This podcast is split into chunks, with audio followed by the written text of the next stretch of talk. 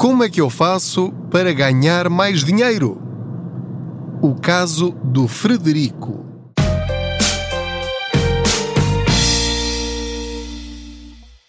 Olá, eu sou o Pedro Anderson, jornalista especializado em finanças pessoais e aproveito as minhas viagens de carro para falar consigo sobre dinheiro. Formas de chegarmos ao fim do mês com mais dinheiro na carteira. Faço de conta que você vai sentado ou sentada aqui ao meu lado e vamos juntos conversando sobre finanças pessoais. Ora, como é que nós podemos ganhar mais dinheiro?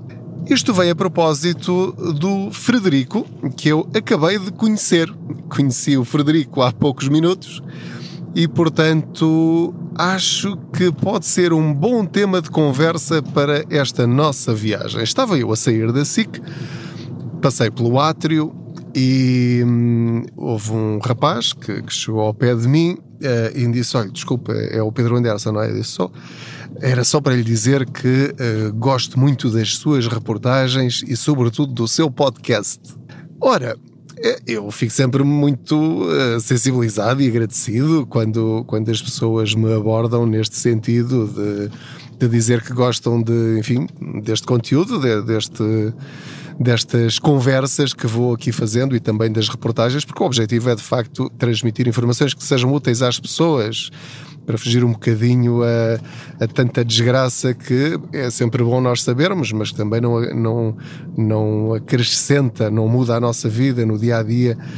Uh, também são coisas importantes, sim, mas cada coisa tem o seu lugar. Não, uma coisa também não substitui a outra de forma nenhuma. Uh, mas achei interessante ele dizer que gostava do podcast e acrescentou, disse ele, que era curioso que eu gravasse os podcasts quando ando de carro, porque ele ouvia os podcasts quando andava de carro. E portanto, há aqui uma. Como é que eu hei de dizer? Falta-me agora um bocadinho a palavra. Uh, o, o, contexto é o mesmo, não é? O contexto é o mesmo e isso, se calhar, faz passar também um bocadinho melhor a mensagem. E eu perguntei ao Frederico, Frederico, mas uh, trabalha aqui na SIC, porque eu não o conhecia, na cara dele não, não me dizia nada. Ele disse: Não, não, estou aqui apenas uh, a fazer. Uh, estou aqui em trabalho. Pronto. E, e eu perguntei-lhe: mas, mas este é o seu trabalho? O que é que, o que, é que faz? E ele disse-me: Faço catering, estou aqui a fazer umas horas. Ok, eu achei aquilo muito interessante porque tinha a ver com a, a, conversa anterior, ou seja, ele disse que o podcast para ele fazia todo o sentido, porque ele, ele deve ter uns 20 e tal anos, não, não sei exatamente a idade que ele tinha, mas pela, pela conversa uh, deve ter 20 e tal anos, e dizia-me ele: Eu estou agora a começar a investir. Portanto, sempre que um jovem de 20 e tal anos me diz que começou a investir, isso para mim é encorajador Porquê? Porque significa que, de facto, há algumas coisas que estão a mudar na nossa sociedade. Isto ainda vai demorar muito tempo, mas uh, eu acho que há 5 ou 10 anos ou 15 anos, um jovem que dissesse que estava a investir, quer dizer, era assim uma coisa surreal. Hoje em dia é cada vez menos. E então, em que é que o Frederico estava a investir ou está a investir? Disse-me ele que já tem algumas ações que eh, já subscreveu também alguns ETFs e que acabou de se meter no imobiliário. Ora, quando ele me diz acabei de meter no imobiliário, perguntei-lhe, mas que é, em fundos imobiliários?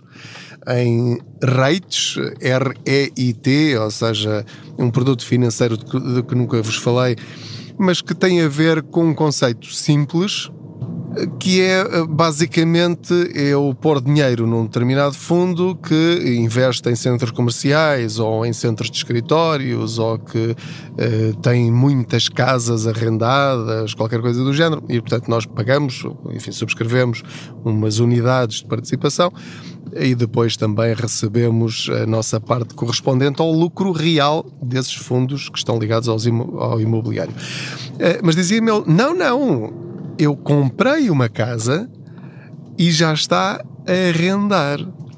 Já está arrendada. Ah, muito bem! Ou seja, O Frederico está a fazer tudo bem desde o princípio. Quem me dera ter tido esta uh, literacia que ele já tem e a coragem que ele já tem. Porque reparem, com 20 e tal anos, já se considerar um investidor e já estar envolvido no, em negócios imobiliários, isso quer dizer que o Frederico, mesmo que tudo corra mal lá para a frente, está a fazer tudo aquilo que é suposto fazer para fazer crescer o seu dinheiro. E eu disse-lhe, ó oh Frederico, mas melhor ainda era você comprar essa casa enquanto ainda está em casa dos seus pais. E a resposta dele é exatamente essa a minha situação. Ou seja, é isto mesmo que todos aqueles jovens que puderem fazer isso devem fazer. Que é, enquanto não têm custos, não têm despesas e só têm rendimentos, é aí que devem começar logo a investir. Pedem um crédito à habitação, que foi o que ele fez, e a renda da casa paga-lhe não só o crédito à habitação, ou seja, já está a ter uma casa de graça com 20 e tal anos, como ainda tem ali já uma fonte de rendimento. E é aqui que eu quero chegar ao segundo ponto importante. O Frederico já tem neste momento três fontes de rendimento. Tem o seu trabalho normal, que eu não lhe perguntei qual era, uh, por acaso agora também fiquei curioso. Tem esta segunda fonte de rendimento que é faz horas em serviços de catering, portanto, em empresas e eventos, etc. Portanto, chega lá, monta as mesas, trata das coisas. Eh, as pessoas, eh, enfim, lá estão e ele presta o serviço para o qual foi contratado, recebe o seu dinheirinho e vai juntando para investir novamente. Ele disse-me, e fixe isto porque isto é muito importante, eu também já lhe disse isto. É muito perigoso para as nossas finanças pessoais nós estarmos dependentes a vida toda apenas de uma única fonte de rendimento. Quando nós dependemos exclusivamente do nosso trabalho, do nosso emprego, das 9 às 5, ou seja, qual for o horário, nós temos um problema que é falta de diversificação nas fontes de rendimento. Porque o problema da não diversificação não é só quando nós investimos, que é aquela coisa de não pôr os ovos todos no mesmo cesto. Agora, nós não deveríamos receber os ovos todos da mesma galinha. Porquê? Porque se essa galinha nos faltar, ficamos sem ovos. Portanto, convém e atenção, não lhe estou a dizer para arranjar um segundo emprego que lhe vai dar cabo da sua vida familiar e da sua saúde, nada disso. Há várias formas de ter rendimento extra e não tem de ser uma fonte de rendimento que lhe dê o mesmo que o seu trabalho principal. Não. Às vezes basta ter ali uma fonte de rendimento constante de um determinado valor que lhe permita saber que, se acontecer alguma coisa ao seu emprego, à sua fonte principal de rendimento, pelo menos não fica a dormir no chão. É como, uh, enfim, não é bem uma rede, mas é uma redezinha. É? Se perder a mobília do quarto, sempre fica ali com um colchão daqueles insufláveis para não dormir em cima do soalho no chão duro. Isto é muito, muito importante. E não se aplica só aos jovens, aplica-se a todos nós. Ter uma pequena fonte de rendimento extra. Se conseguirmos somar a essa uma segunda, uma terceira, uma quarta, então melhor ainda. E notem que não é assim tão complicado como pode parecer, nem pode implicar tanto tempo e investimento como talvez esteja um, a imaginar. Há coisas que nós podemos fazer, depende dos seus talentos, depende da sua disponibilidade, depende das ferramentas que pode adquirir para prestar determinados serviços, mas é possível. Neste caso específico do, do Frederico, faz horas extra de trabalho e também tem fonte de rendimento através dos seus uh, investimentos financeiros e também através da tal casa que agora pôs a arrendar. Portanto, neste caso, já estamos a falar de três fontes extras de rendimento. Mas não vamos considerar os investimentos como uma fonte constante de, de, rendimento, porque ainda por cima, nesta fase em que está tudo em queda, os investimentos dele, se estiverem como os meus, também estão provavelmente negativos. Portanto, vamos pôr esta assim na, noutra prateleira. Outra coisa muito curiosa que eu retirei da conversa com o Frederico, este, atenção, foi uma conversa de 3, 4 minutos, é que ele disse-me que os pais dele sempre lhe ensinaram a poupar. Ensinaram-no a poupar, a juntar dinheiro. E ele está muito grato aos pais por eles lhe terem dado esse primeiro conforto financeiro. Mas Agora, diz ele, sou eu que ensino os meus pais a investir. Vou repetir: os meus pais ensinaram-me a poupar, eu agora estou a ensinar os meus pais a investir. Há aqui, de facto, qualquer coisa que está a mudar nesta geração, em Portugal. E isto vai ter de acontecer provavelmente também na sua família. Você vai ter de ensinar os seus pais idosos rentabilizarem o dinheiro que têm, porque há muitos pais e avós que têm muito dinheiro no banco em depósitos a prazo, são as poupanças da vida deles. E se calhar com 10% dessas poupanças que eles têm, poderiam ter uma uh, velhice, se calhar um bocadinho melhor, com mais qualidade de vida, com mais luxos do que aquela que têm ou terão se simplesmente forem vivendo dos juros miseráveis daquele dinheiro que têm no banco.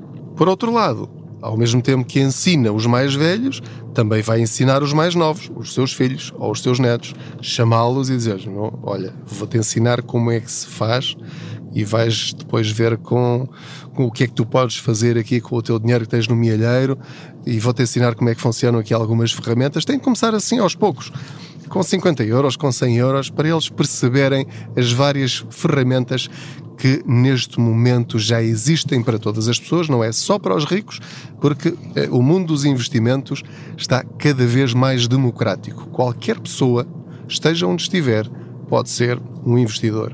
E o Frederico percebeu isso. Portanto, reparem como um, um encontro fortuito com uma pessoa desconhecida no átrio da SIC, que podia ser num hipermercado, como já aconteceu, ou, numa, ou na rua, eh, as pessoas são sempre muito simpáticas e abordam-me eh, dizendo, olha, continuo e tal, as suas reportagens são muito muito interessantes e muito importantes. Mais pessoas deviam saber estas coisas e deviam falar mais sobre estes assuntos. E, portanto, é esse o meu objetivo ao gravar este podcast e de partilhar estas informações consigo. Portanto, Repare que tirou aqui várias lições importantes com o Frederico. Ele é um rapaz novo que ainda vive em casa dos pais, que tem o seu trabalho, tem o seu rendimento normal, poderia simplesmente ficar ali, parado, a fazer o seu trabalho e a juntar dinheiro, que só isto já não seria mau, porque a parte pior seria se ganhasse o seu dinheiro e pensasse, bom, como ainda estou em casa dos meus pais, vou é desbaratar isto tudo e, e vou gozar a vida, que não tem nada de mal, Uh, mas sem a consciência financeira de quanto é que isso custa, desde que eu saiba quanto é que custa, não há problema nenhum, e que esteja orçamentado, que eu saiba quanto é que custam a, os, os meus luxos, os meus vícios, os meus entretenimentos e também as minhas despesas.